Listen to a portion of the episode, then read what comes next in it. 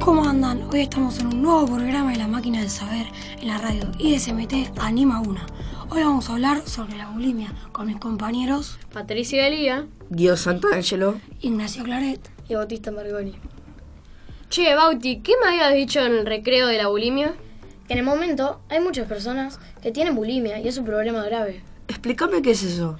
Bueno, la bulimia es un trastorno alimenticio que es que la gente le tiene miedo a creer a crecer y engordar.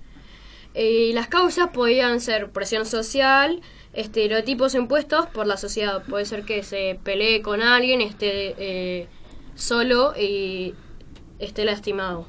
Guido, ¿qué nos puede decir de los síntomas y consecuencias? Bueno, este, los síntomas pueden ser muy variados, los cuales pueden empezar por em, comer en soledad, eh, métodos excesivos para adelgazar y mm, mm, eh, mucha soledad en cuanto a lo social y lo familiar.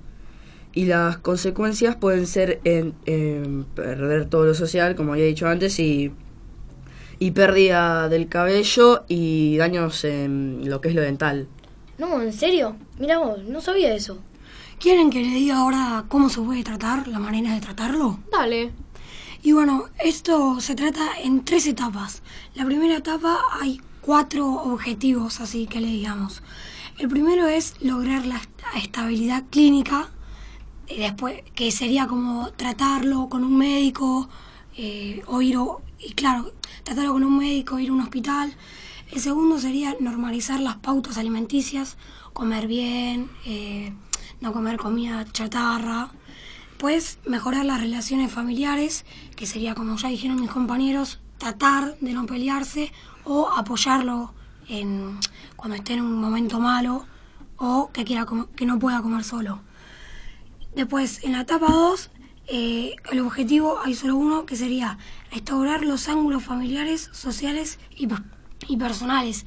Que eso ya lo dije, pero es clave, eso es lo más importante de la bulimia, porque si la persona se siente solo, eh, cambia mucho, mucho la personalidad, empieza a tratar mal a la gente y no, no está bueno.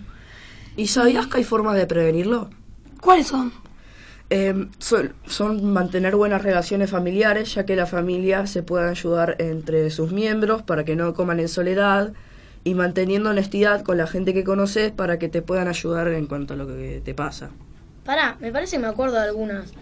Eran las, por ejemplo, no comer en soledad, eh, no al mal humor y al capricho, que eso pasa mucho, eh, no ser agresivo, eh, también puede estar no ser perfeccionista con el cuerpo, también comer en familia, como dijeron ya. Me parece que yo también me acuerdo de algunos. Eran pasos eh, parar como en lo alimenticio, o sea, no siempre estar engordando o bajando muchos kilos porque te puede hacer mal. Eh, progresar en familia si no estás en, soledad, así puedes eh, ser más social, conocer a más gente y pasar buen- buenos ratos con tus familias. Y me parece que la última era tratar de estar en buen humor, porque si siempre estás en un mal humor te van a ver eh, co- eh, con ese humor y nadie como que va a querer socializar con vos y vas a estar solo. ¿Y hay algo que no sepamos o que la gente quiere saber? Porque el otro día nos preguntaron, pero no nos acordábamos muchos. Un, ¿Algún dato curioso, algo? Sí, acá tenemos, nosotros sabemos algunos datos curiosos. Por A ejemplo. Por ejemplo, eh, los jóvenes que hacen dieta tienen 12, ma- eh, 12 veces más probabilidades de ingestas compulsivas, o sea, atracones de comida que eh, comen mucha comida, que eh, en cambio los que no hacen dieta no tienen, no tendrían tanto probabilidades de tener. Y también otro era que la bulimia generalmente le pasa más a las mujeres que a los hombres, pero a lo largo de, de- de los tiempos fue como cambiando eso. Ahora, hoy en, hoy en día, es más eh, parejo. Además, otro dato curioso es que los atracones casi siempre, por no decir siempre, se realizan escondidas y lo más disimulada posible para que los pacientes que sufren de esta enfermedad eh, hagan que su familia conocidos no se enteren. Aproximante- aproximadamente el 3% de los adolescentes varones y el 10% de los adolescentes se purgan al menos una vez a la semana. Eh, también era que muchos eh, individuos, que serían las mujeres, las adolescentes y los eh, varones, que con este que tienen este transformo, usan diferentes medios para intentar compensar los dragones. El más eh, habitual es eh, la provocación del vómito hacia de- adelgazar más, así no sufren. Otro dato era que el 4% de las mujeres que tienen edad universitaria, 20 años, 23, tienen el trastorno este de bulimia. Además, entre los hombres, los que forman parte de un equipo de lucha son eh, de 7 a 10 veces más propensos a desarrollar bulimia. En un estudio reciente sobre las niñas de sexto eh, grado, se descubrió que el 70% de ellas se, se preocuparon por primera vez por su imagen corporal entre las edades de 9 a 11 años. También me parece que las eh, niñas de eh, tan jóvenes como de 6 años de edad han sido eh, diagnosticadas con bulimia. Eso sería muy raro porque eh, casualmente pasan en eh, más adolescentes que niñas. Y bueno, ya nos tenemos que ir. Ahora igual viene otro grupo que es más interesante que el nuestro y van a hablar sobre la, la anorexia. Bueno, gracias a los chicos que nos dieron datos muy interesantes sobre la bulimia, pero vamos a cambiar de tema y hablar sobre la anorexia con yo, que soy Joaquín Figueroa. Yo que soy Manuel Martínez. Yo soy Valentino Lioy. Y yo soy Tomás Pereira. Bueno, ¿qué es la anorexia? La anorexia es el miedo intenso a engordar. Esto causa que rechacen su peso corporal adecuado y empiecen a cuidarse menos, o sea, a comer más dieta cuando no deberían.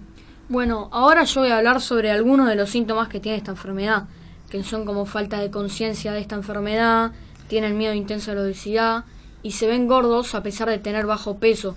Y también comen lentamente, pero no solo eso, sino que tienen muchos rituales para comer y por eso es importante que no coman en soledad para que la familia o con el que esté comiendo pueda prevenir eh, eh, estos rituales.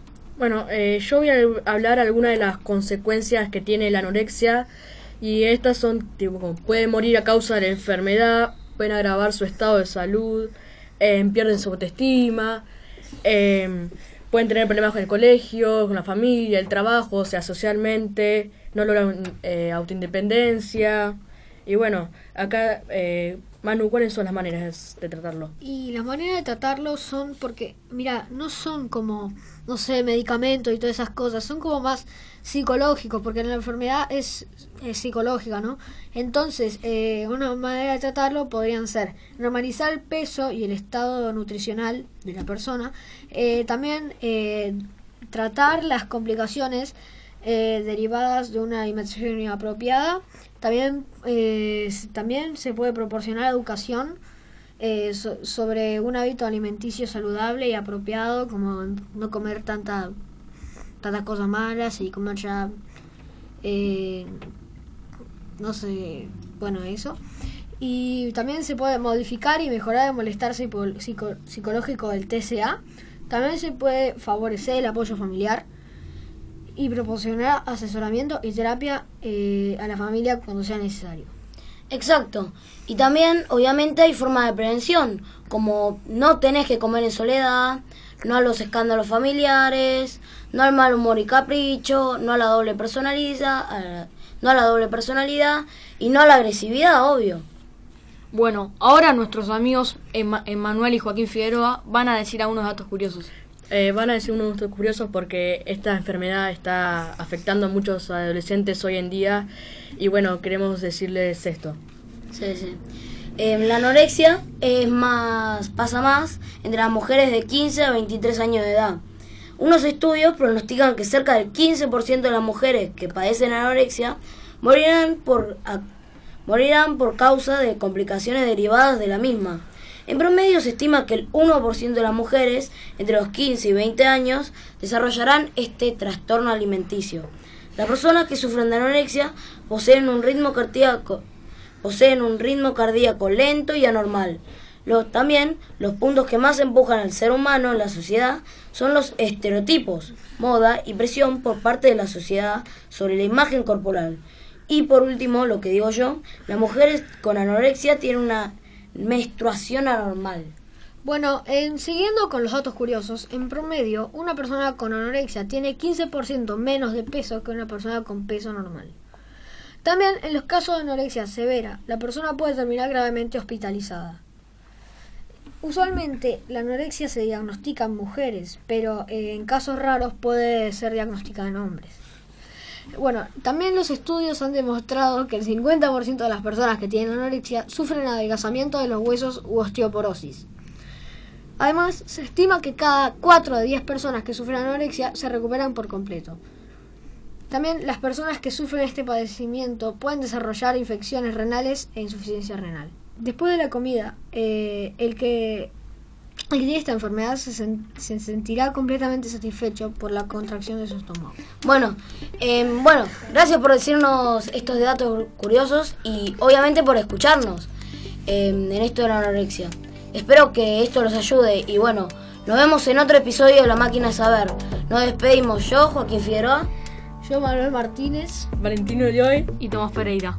Hasta pronto.